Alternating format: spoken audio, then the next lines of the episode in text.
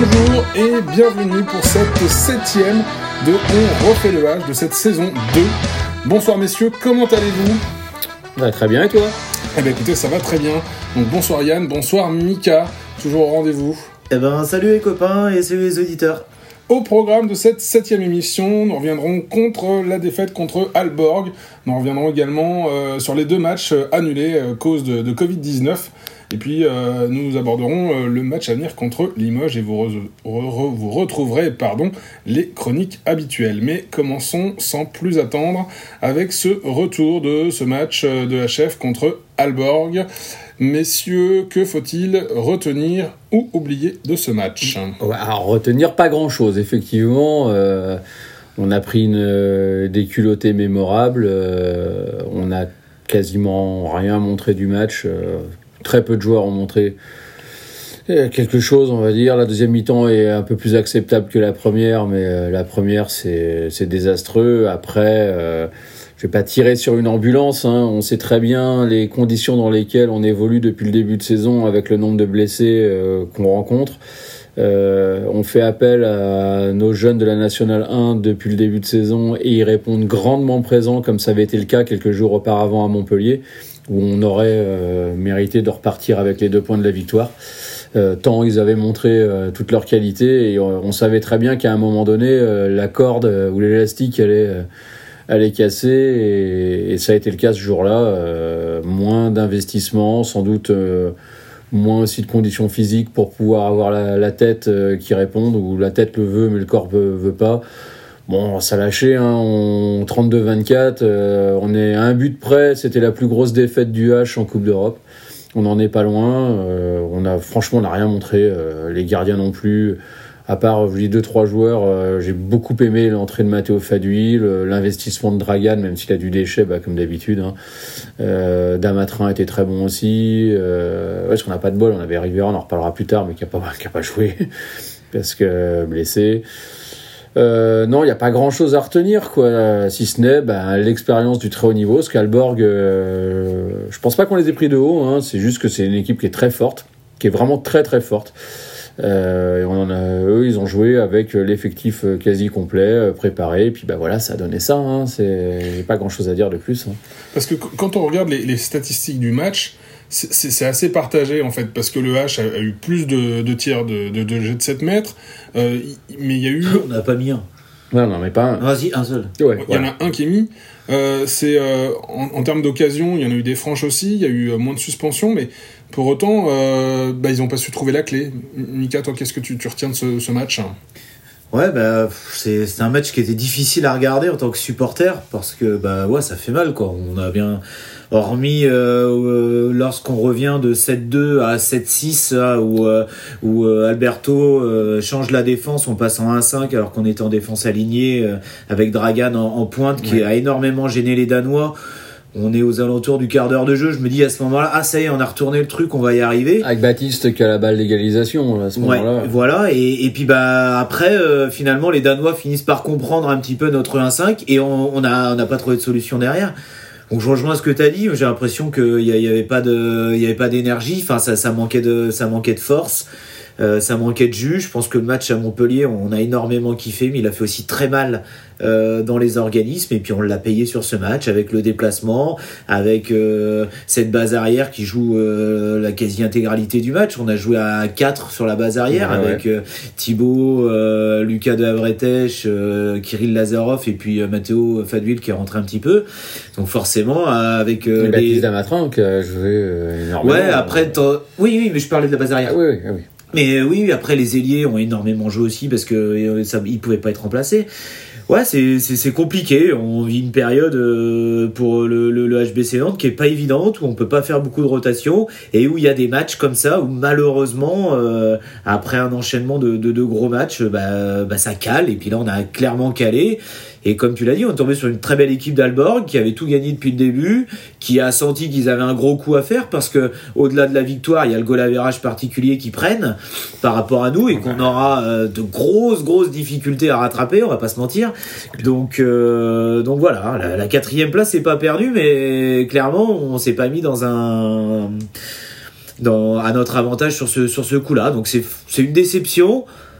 Maintenant, euh, voilà, j'espère aussi que c'est un petit peu un, un temps d'arrêt, mais qu'on va vite repartir parce que cette équipe, elle a, elle a des capacités. Voilà, on avait peut-être besoin aussi de ce moment un peu, euh, un peu, un peu sans pour pouvoir repartir plus fort euh, sur les prochains matchs, si on a des prochains matchs à jouer. Ouais, voilà, c'est de toute façon ce que je disais, hein, on savait très bien que ça allait casser à un moment donné euh, à ce rythme-là, la cadence infernale à laquelle on est, on est comment? On est soumis. On est soumis, pardon, oui. Et alors ce qu'il y a eu aussi, c'est qu'on a rencontré un gardien stratosphérique en face avec 42% d'arrêt, euh, qui, était juste phénoménal. Et très très énervant. Ouais, et que, et que nous, en fait, euh, à côté, on a deux gardiens qui n'ont rien fait. Euh, c'est ça, 47%. Ouais, 47, 47%. Presque 48. Hein. Et nous, euh, deux gardiens qui n'ont qui pas été euh, extraordinaires. Hein, Émilie à 30 et Cyril à 16, allez. Ouais, voilà.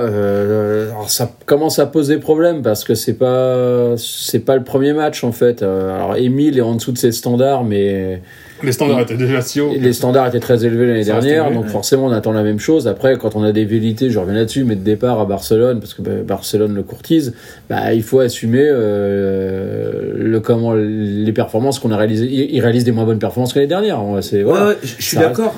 Après, la, la, défense a été moins forte aussi sur ce match. Ah, on est d'accord. Où euh, on s'est souvent fait dépasser par, les, par les joueurs ce que je disais, Ce qui est problématique, c'est que c'est pas que sur ce match-là. En fait. Ça. Là, ça a été criant sur ce match. Euh, parce qu'on fait aucun arrêt et c'est quand même ce qui nous plombe aussi. Hein. Même si l'attaque en première mi-temps, on marque 9 buts, 9 buts seulement en une mi-temps. Euh, aller chercher un résultat en marquant seulement 9 buts, c'est compliqué. Hein. C'est ça parce qu'ils ont tiré 62 fois hein, sur le match et il y a 24 buts. Bah, bah, le, le, ouais, le, problème, c'est que le problème, c'est qu'offensivement, hormis Matteo Fadul, on n'a mm. gagné aucun 1 contre 1, on n'a mm. gagné aucun duel. Et donc, vu qu'on n'arrivait pas à dépasser cette défense danoise qui était bien en place, on a pris beaucoup de tirs de loin. Et comme le gardien, il était super chaud, et eh ben il les a tous sortis. Mm. Même sur les, les, jets de 7 mètres, on n'a pas réussi à les mettre. Il y a que pareil, c'est que Matteo qui a réussi à trouver la faille à, la fin, parce que plus personne voulait aller au penalty, tout le monde avait raté. Euh, Valero a raté deux fois, euh, oui, euh, Lazar, Lazarov a raté, Balaguer a raté.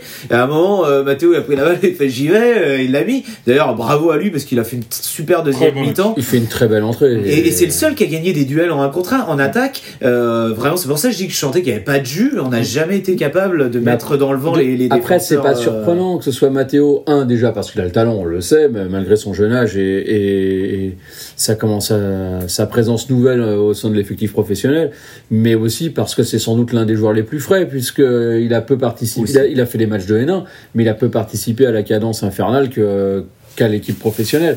Les autres sont là depuis le début, bah, euh, ça a lâché, c'est pas, c'est pas illogique. Forcément, un Thibaut Brier qui a eu du mal sur cette rencontre, euh, c'est pas parce qu'il a plus de talent du jour au lendemain. On l'a idolâtré sur son match contre Montpellier, il n'est pas vu devenu mauvais. C'est qu'il en avait beaucoup, beaucoup moins en réserve, quoi, et il a, il en avait beaucoup moins à mettre sur ce match-là, comme la majorité de l'effectif. Comme tous. Et puis, bah voilà, ça pardonne pas, on prend un plus 8 dans la tronche euh, propre et net, quoi. Il n'y a, pas, rien, a rien à dire, quoi. Mathéo, pour vous, sur ce match, c'est le.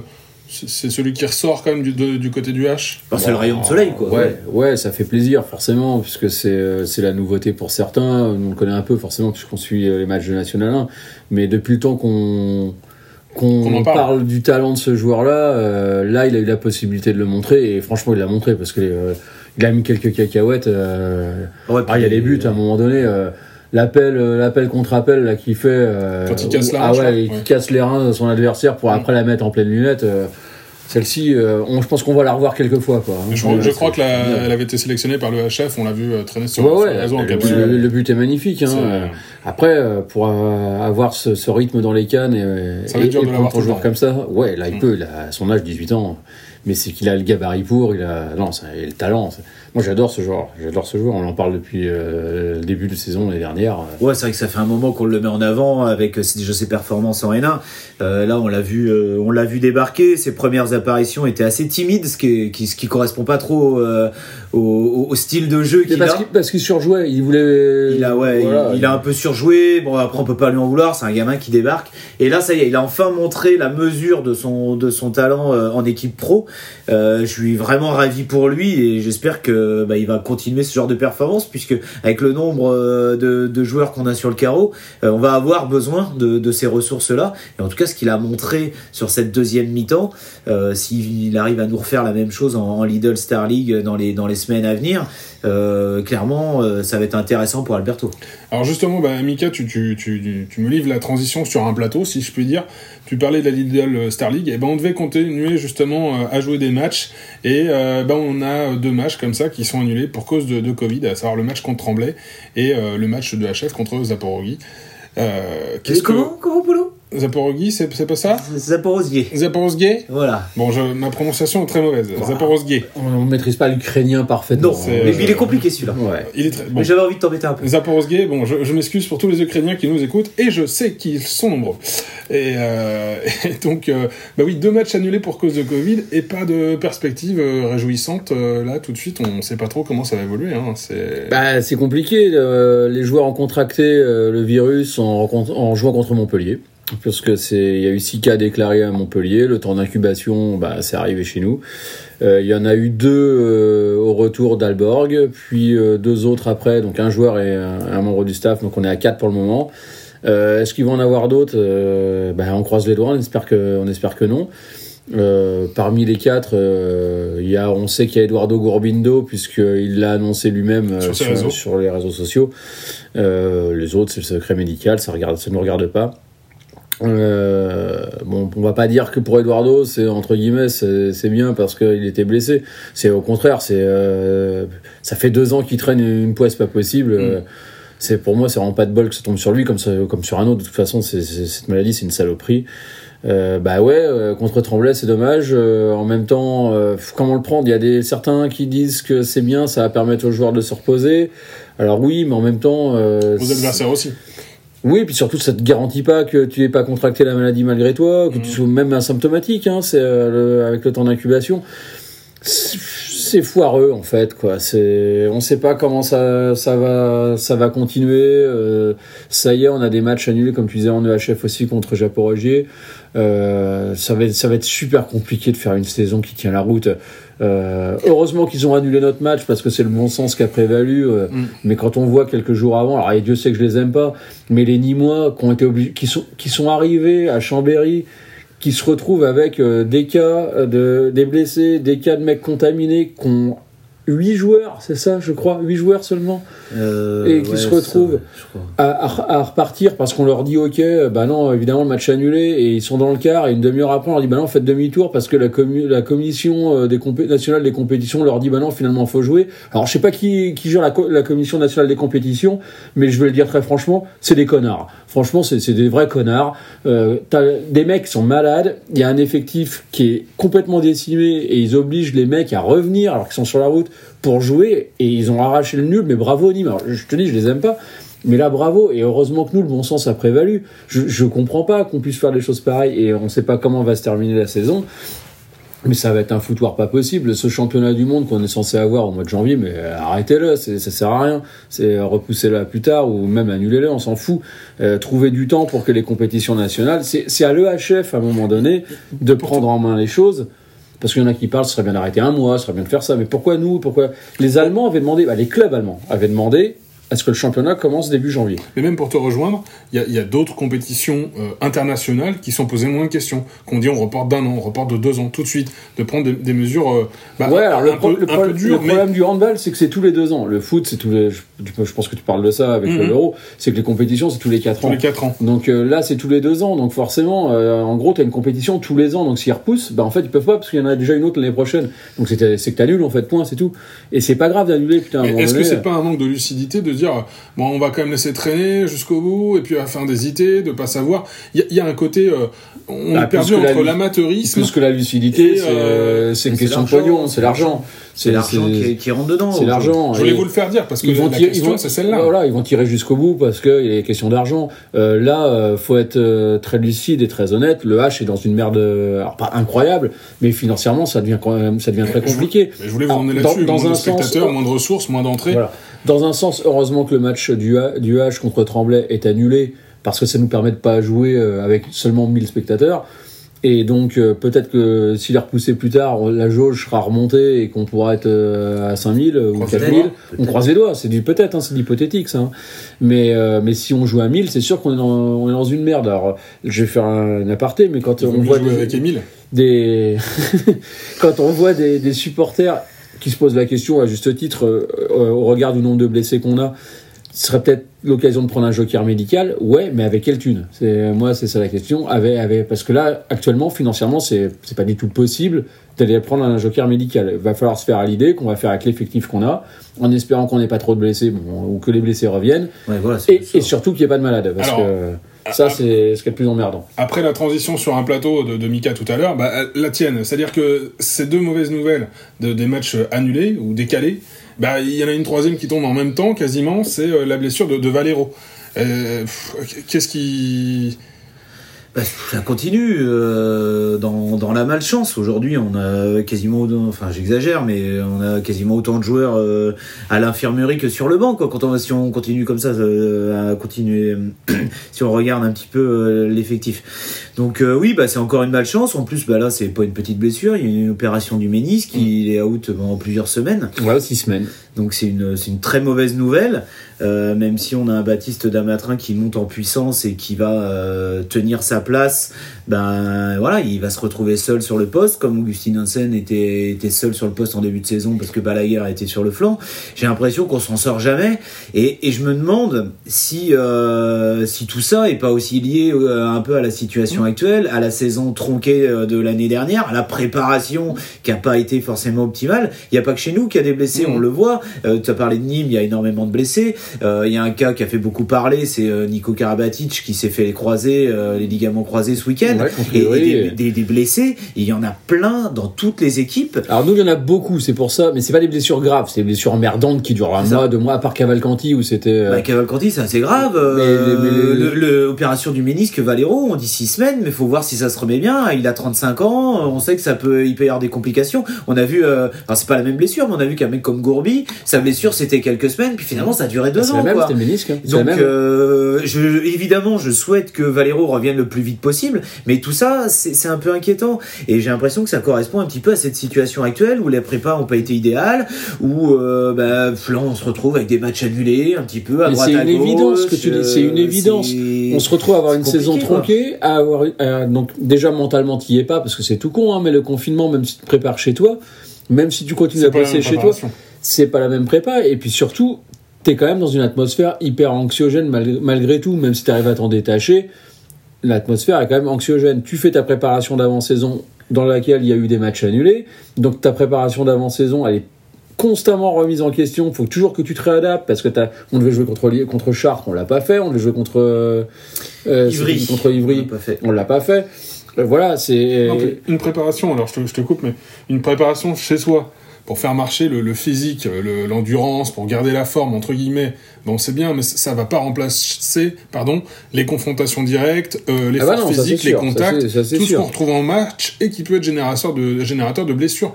Donc euh, il y a ça aussi, peut-être que du coup, euh, bah, on est moins exposé du fait des entraînements ou du reste, et que cette, bah, cette période, elle a cassé ça aussi, et que du coup, bah, en match, bah, dès qu'on prend un mauvais coup, Ah bah, de toute façon, la, période a fait que c'est un truc tout bête, hein, c'est que c'est juste biologique, c'est qu'à un moment donné, ton cerveau déconnecte quand il y a eu le, le confinement et quand tu déconnectes, le corps déconnecte. Et ça, c'est n'importe quel humain, c'est pareil. T'as qu'à voir, euh, quand tu bosses euh, à fond, bah tu tiens, euh, et puis euh, t'es un peu sur les nerfs, et quand t'arrives en vacances, t'es malade. Bizarrement, mais pourquoi? Parce que ton, corps se relâche, c'est comme ça. Et c'est tout, c'est pas c'est pas propre à eux, hein, c'est propre à tout le monde. Bon bah là c'est pareil. hein. Et si on a un peu beaucoup un peu beaucoup de casse, on va dire, c'est évidemment lié euh, au, au merdier ambiant. euh, lié à la saison tronquée précédente, à la préparation d'avant-saison qui, qui n'est pas bonne, mais pas parce que les préparateurs physiques ne sont pas bons, parce que ça je, je l'ai lu et c'est des ce sont des grosses conneries. Je dis pas ça pour les défendre, hein, c'est juste que c'est euh, bah, les gars ont fait un peu le boulot. Il y avait une très bonne interview d'ailleurs du préparateur physique de, de Brest, euh, l'équipe féminine, en disant que le gars, ça, ça fait euh, en- sur les quatre dernières années, il a jamais vu un truc pareil, et qu'en fait ils peuvent pas prévoir à l'avance. Ils font au jour le jour et ils s'adaptent à la situation et que finalement c'est un, un- puis une tension permanente. Personne n'avait prévu ça, même pas le gouvernement. Mais non, Donc, personne euh, n'avait prévu. Attention de. Ouais, alors, euh, ouais, mais alors, on va pas rentrer là-dedans parce que si, si ils, prévoient- ils ont pas prévu grand-chose au-delà de l'épidémie. hein. Non, non, mais Euh, voilà, juste pour. C'était imprévisible pour tout le monde. Donc, effectivement, on, a, on gère les. Bah, comme on peut, avec ce qu'on a. Et puis, bah, c'est vrai que là, du coup, bah, on, se retrouve, nous, dans cette situation, avec beaucoup de blessés, euh, certaines blessures qui durent un petit peu, d'autres qui sont moins graves. Concrètement, là, pour, pour les, les matchs, alors, c'est toujours délicat de dire ça, mais les matchs qui devraient arriver, euh, on met tout au conditionnel, mais. euh, comment vous sentez l'effectif Euh, Vous pensez que les, les jeunes de la, de la N1, j'ai envie de dire les jeunes de la N1, les, les jeunes de l'équipe première, maintenant, tu as vu le nombre de matchs qu'ils ont fait avec l'équipe première, mais. euh, Après, il reste peuvent- quand même des joueurs d'équipe première encore. Oui, il reste quand même des joueurs, mais ça fait moins de, moins de, turn- enfin, il y a moins de roulement, il y a moins de remplacements. Ah, Est-ce qu'ils peuvent tenir le rythme, quoi? Bah là, si il n'y a pas de nouveaux cas de Covid chez nous Et s'il y a pas et de nouveaux blessés et s'il n'y a pas d'apparition de Covid, pardon, chez notre prochain adversaire, parce que officiellement le prochain match qu'on doit jouer maintenant c'est contre Limoges euh, dimanche prochain. S'il n'y a pas de cas de Covid chez euh, à Limoges, parce que non plus ne sont pas à l'abri malheureusement comme tout le monde, euh, on aura eu une semaine de récupération, un peu plus. Bon, c'est tout bête, mais une semaine, une semaine et demie de récupération, ça peut pas faire de mal aux, aux joueurs euh, qui étaient quand même particulièrement fatigués. euh, on l'a vu hein, contre, contre Alborg. Euh, maintenant, ça c'est en théorie, si tout se passe bien, qu'il n'y a pas de nouveaux cas, qu'il n'y a pas de blessures, qu'il n'y a pas. Mais ça reste compliqué. C'est. Bon, bah justement, tu, tu l'évoquais à l'instant, ce prochain match, et on croise les doigts, et on sait que vous croisez tous les doigts avec nous, ce serait contre Limoges, et ça va être le moment d'écouter Mika qui nous a préparé un petit brief à ce sujet. Mika, nous t'écoutons. Ouais, donc euh, le match est prévu euh, dimanche euh, prochain à 17h. Donc on, bah, on espère tous qu'il aura lieu, hein, évidemment. Limoges, c'est la bonne surprise de ce début de saison. C'est un promu, c'est un, une, équipe qu'on connaît pas, puisqu'on les a jamais vus à ce niveau-là. C'est un club, on en avait parlé un petit peu en avant-saison, on aimait bien l'effectif qu'ils avaient construit. il y a un beau travail qui est fait autour de ce club pour le faire grandir tranquillement. Et, euh, bien, bah, ça s'est euh, vraiment reflété sur leur début de saison, puisqu'ils sont actuellement euh, troisième du championnat. Ils ont pris 7 points euh, en 5 matchs, donc 7 points sur 10 possibles. Donc c'est quand même un, un joli début. Avec donc trois victoires, euh, un nul et une défaite. La défaite c'était à Nîmes, donc voilà, on sait que c'est compliqué à Nîmes, Euh, mais sinon ils ont été, ils ont gagné contre Créteil, ils sont allés gagner à Chambéry. Alors c'est pas un grand Chambéry cette année, mais c'est tout de même une victoire au phare, c'est jamais facile. Ils ont fait un nul contre Istres qui est assez moyen, et puis ils sont allés gagner euh, très récemment euh, chez euh, nos voisins euh, Cessonnet, euh, 30-26. Donc Ils ont tout fait pour le perdre ce match. hein. Je l'ai regardé, euh, ils ont tout fait pour le perdre. Euh, Il avait, ils avaient le match en main, c'est son, ça c'est une autre histoire. Et ils l'ont bien donné. Et aussi euh, grâce à Dragan Gaïch. Voilà. Mais, mais Limoges l'a, quand même gagné ce match. Alors Dragan Gaïc, évidemment, euh, lorsqu'on parle de Limoges, on est obligé d'en, parler parce que c'est aujourd'hui le meilleur buteur du championnat de, de France, hein, de cette Lidl Star League, avec 47 réalisations à 82% de réussite. Alors oui, on va me dire, il a marqué euh, 21 euh, de ses buts sont marqués sur penalty, mais bon, on le répète euh, faut les mettre, régulièrement. hein. euh, le, les jets de 7 mètres sont, euh, c'est un geste technique qui est pas facile. Euh, regardez le match d'Alborg. euh, Vous allez vous- pouvoir le constater. vous allez pouvoir le constater.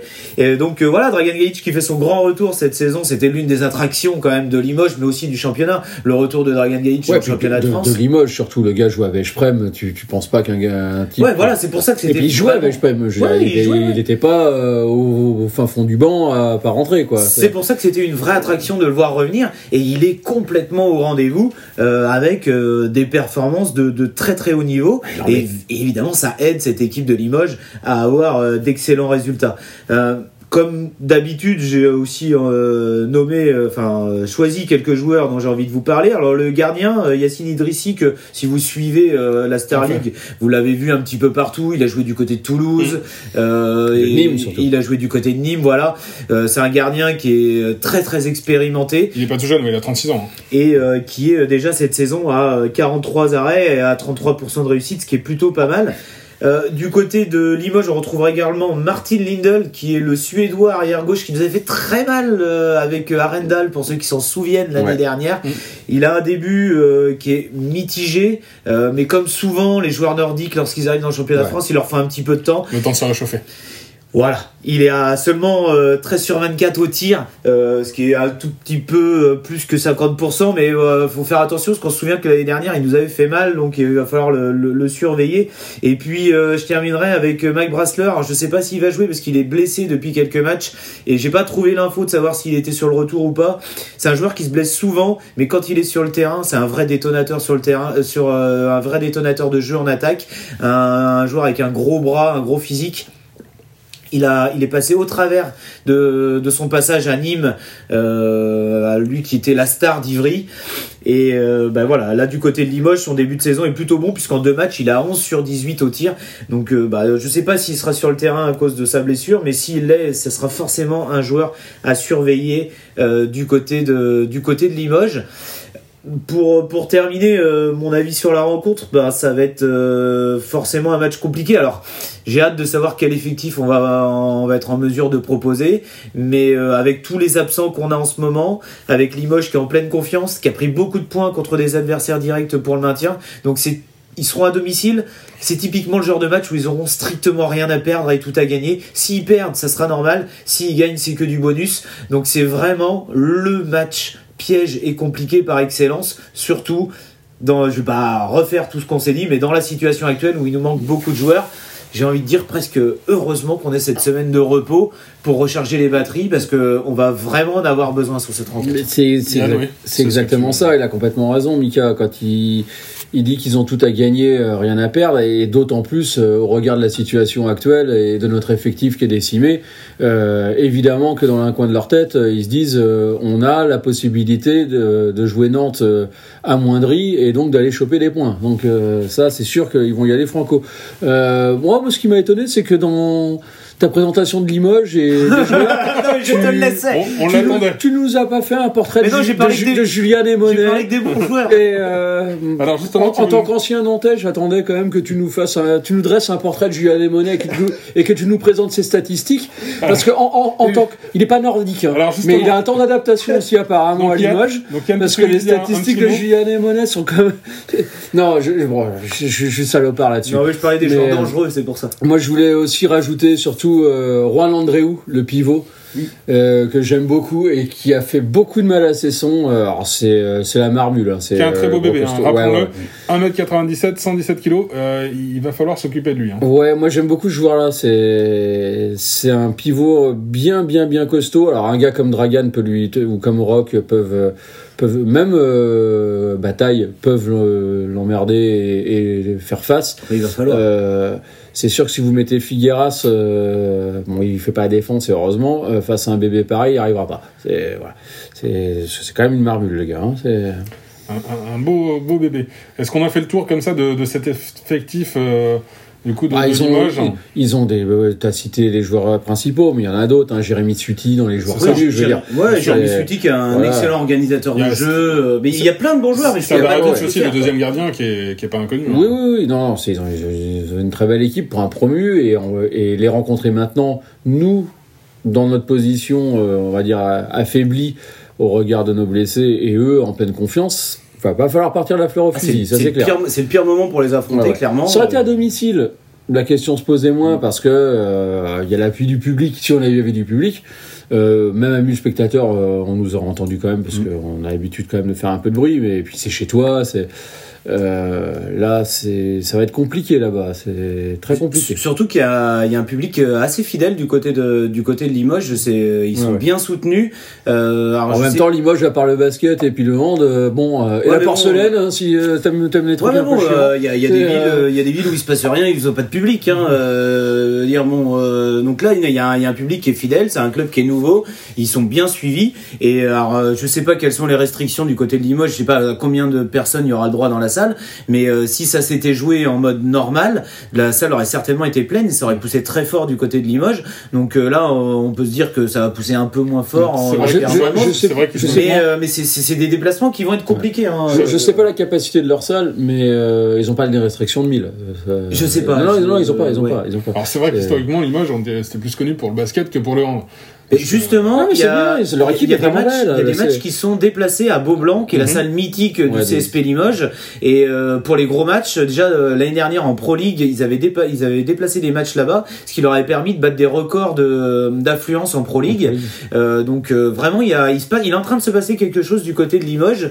Euh, je pense que c'est une équipe qui va se maintenir au vu de- du niveau qu'ils ont et il va falloir apprendre à, à faire avec eux parce que dans les années à venir, ils peuvent peut-être prétendre. Alors je dis pas qu'ils vont jouer l'Europe dans les cinq prochaines années, mais ils peuvent prétendre au moins au- à la première partie de tableau le- et à rejoindre un Toulouse ou un Dunkerque ou, ou Leur, voilà, des leur- clubs comme leur ça. projet est hyper intéressant. en Le cas. projet est très intéressant.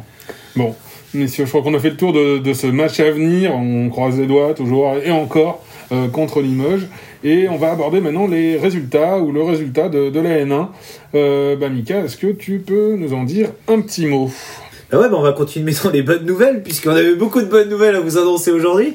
Euh, euh, C'était ironique, mais malheureusement, donc euh, ouais, bah nos, nos, nos petits Nantais ont pris une raclée hein, euh, à domicile contre la réserve de Toulouse. Le score est, est très très dur, hein, 44-27. Euh, alors faut savoir que Toulouse, ce sont les leaders de la poule. C'est euh, bah, actuellement de ce début de saison, en tout cas, la meilleure équipe de, de notre groupe, et que nous, ben, euh, On est, a joué avec l'effectif des moins de 18. Ouais, voilà, il y a une Voilà. grosse majorité des moins de 18, quoi. Mm. Euh, malheureusement, bah, vous le savez, il y a beaucoup de joueurs qui sont euh, pris euh, pour euh, l'équipe première, donc Mathéo Faduil, euh, C'est les Lucas, vases communicants. hein. Lucas Ouais, de la. Bretèche, on a Théo Monard qui est, qui est blessé, euh, on a Guénolé Gaillard qui était pas là, on avait euh, Anjou, euh, le nouveau pivot, qui était pas là non plus. Enfin bref, comme tu l'as dit, on a joué avec beaucoup de joueurs de moins de 18. Euh, Velenovet aussi, qui Qui fait un gros là. début de saison, qui était pas là non plus. dont tu nous as souvent parlé hein, d'ailleurs. hein. Bah, il est, il est très bon depuis le début de saison. Donc, en vrai, euh, quand vous regardez la feuille de match, bah, vous vous rendez compte que euh, bah, il, manque euh, une très très grosse partie de l'effectif. Donc quand vous affrontez euh, bah, les meilleurs de la poule, forcément, bah, ça, ça peut que difficilement marcher. Donc bah voilà, on a pris une raclée. C'est triste, mais c'est au vu de la situation. C'est pas inquiétant et puis on Non, c'est peut pas inquiétant, c'est pas surprenant. Voilà. c'est pas complètement surprenant et puis on peut pas non plus dire que euh, enfin c'est une contre-performance parce que perdre comme ça c'est jamais une bonne performance mais malheureusement ça semblait euh, inéductable quoi. Euh, on pouvait difficilement euh, difficilement faire mieux Euh, je ressortirais quand même quelques quelques garçons euh, du lot qui ont été euh, assez performants et courageux. Bah, je pense au capitaine Joris Limousin. Qui, qui fait une performance tout à fait honorable. Et puis Bastien Gonnet qui est à 6 buts, à 6 sur 8 et Ernest Pinot aussi, aussi qui est à 6 sur 11 mais je crois qu'il s'est un petit peu blessé sur ce match. Décidément en ce moment je ne veux plus entendre parler de ce mot blessure, ça il m'insupporte.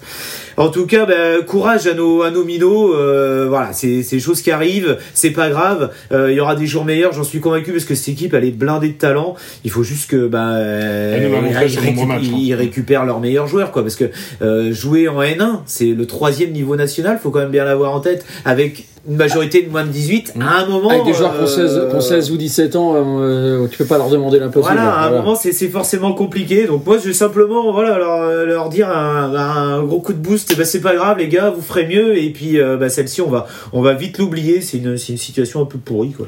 Et puis on était euh, derrière vous avant, on admirait vos résultats, on continuera de, de les suivre et de vous admirer par la suite.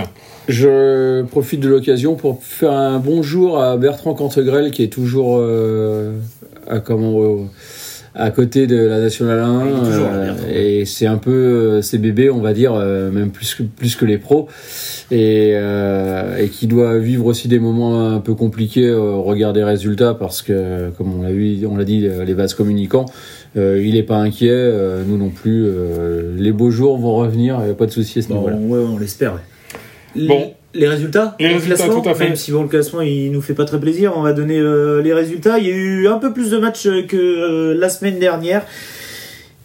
Et Pouzauge a gagné, évidemment. Ah, voilà, la bonne, euh, enfin une bonne nouvelle dans cette émission. Euh, victoire de Pouzauge du côté de Savigny euh, en région parisienne, 29-23. Et puis euh, les deux autres clubs qu'on suit régulièrement, Lanester et Rezé, se sont inclinés respectivement du côté de Cesson début de saison, et de euh. Hyper difficile pour Rosé. Hein. Ah, le début de là, saison pour. Rosé est très très difficile. Un petit mot euh, supplémentaire pour nos amis de la Nester. hein. Bah, Rosé 4, matchs, 4 défaites, donc c'est très compliqué. Euh, Lanester euh, est actuellement 8ème, euh, bah, c'est pas terrible non plus. Nous, on est juste devant, 7ème, avec, euh, bah, on a le même bilan hein, que Lanester, hein, deux victoires et deux défaites. Et puis en tête, on retrouve donc la réserve du Phoenix de Toulouse avec 14 points.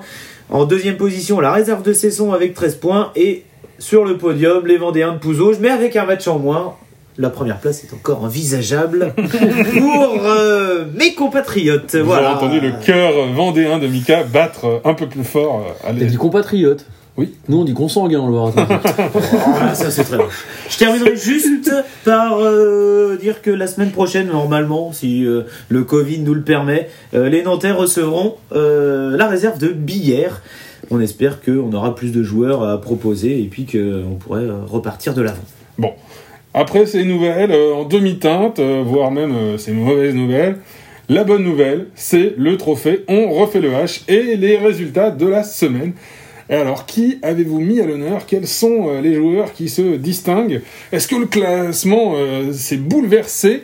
Mika, dis-nous tout. Eh bien, on va commencer euh, bah, par vos votes, euh, messieurs. Euh, je peux vous les donner, je les ai devant les yeux, puisque je vous les ai demandés un petit peu avant, histoire de pouvoir faire. on rappelle que c'était du, du, match contre Alborg. Voilà, il y a uniquement le match contre Alborg, puisque bah, on va juger le match de Tremblay. Même si Stéphane Michel, je l'ai vu juste avant l'émission, a, a, proposé de voter pour Da Silva, le coach de Tremblay, pour sa petite sortie un peu pourrie sur l'annulation du match. Ça m'a fait beaucoup rire, je tenais à le signaler, mais bon. Voilà, on n'a forcément pas de pas de vote hein, pour le match de Tremblay comme il n'a pas eu lieu. Euh, mais euh, les votes pour le match contre Alborg, Yann, tu as voté en première position pour Dragan Pechmalbeck, en deuxième position pour Matteo Faduil et en troisième position pour euh, Baptiste Damatrin. Oui. Polo, tu as voté pour Matteo en premier, Thibaut Briand en deuxième et Baptiste Damatrin en troisième. et pour ma part, j'ai aussi mis Matteo Faduil premier, Dragan en deuxième et j'ai fait comme vous, Damatrin en troisième position du côté des auditeurs, eh bien vous, vous avez euh, collé à ça hein, puisque euh, Matteo Faduil est arrivé d'une courte tête devant euh, Dragan Pechmalbeck, euh, donc Matteo Faduil premier, Dragan deuxième et à la troisième position Baptiste Damatrin qui a marqué les esprits par sa réussite au tir. C'est donc une belle entrée en matière hein, pour pour Matteo dans le classement, mais euh, le podium ne bouge pas. Ah enfin, si, légèrement, puisque la semaine dernière, ils étaient à égalité sur la deuxième place. Cette fois-ci, Dragan prend la deuxième place tout seul devant Rokovnicek, troisième. Et à la première position, il y reste, il est bien installé sur son trône. Je parle de Thibaut Briet, bien évidemment. Concernant la suite du classement, Adria Figueras est quatrième, Emile Nitzen cinquième, et puis on vous mettra euh, sur les réseaux euh, le classement en entier avec le nombre de points. Donc pour cette cinquième semaine, le podium du trophée On refait le H, Thibaut Brier, Dragan Pechmalbeck et Rokovnicek. Eh bien écoute, merci beaucoup Mika pour ce point exhaustif du trophée On refait le H. Messieurs, euh, merci beaucoup. Merci pour cette émission un tout petit peu plus courte, mais forcément, on a moins de matchs à commenter ou moins de matchs à venir. on espère qu'il va y avoir des matchs parce qu'on va finir par pas avoir grand chose à raconter. En même temps, si on doit énumérer le nombre de blessés à chaque fois, on aura des choses à dire, mais euh, bon, c'est pas les nouvelles les plus réjouissantes et ce qu'on attend. Enfin, en tout cas, s'ils nous écoutent, on pense à eux, on leur souhaite de se remettre le plus rapidement possible. Et à vous, chers auditeurs, prenez soin de vous, faites attention. Et euh, on se dit rendez-vous très bientôt pour une nouvelle émission et on l'espère pour de nouveaux matchs dans notre salle préférée. Messieurs, merci beaucoup. Merci à toi, à bientôt.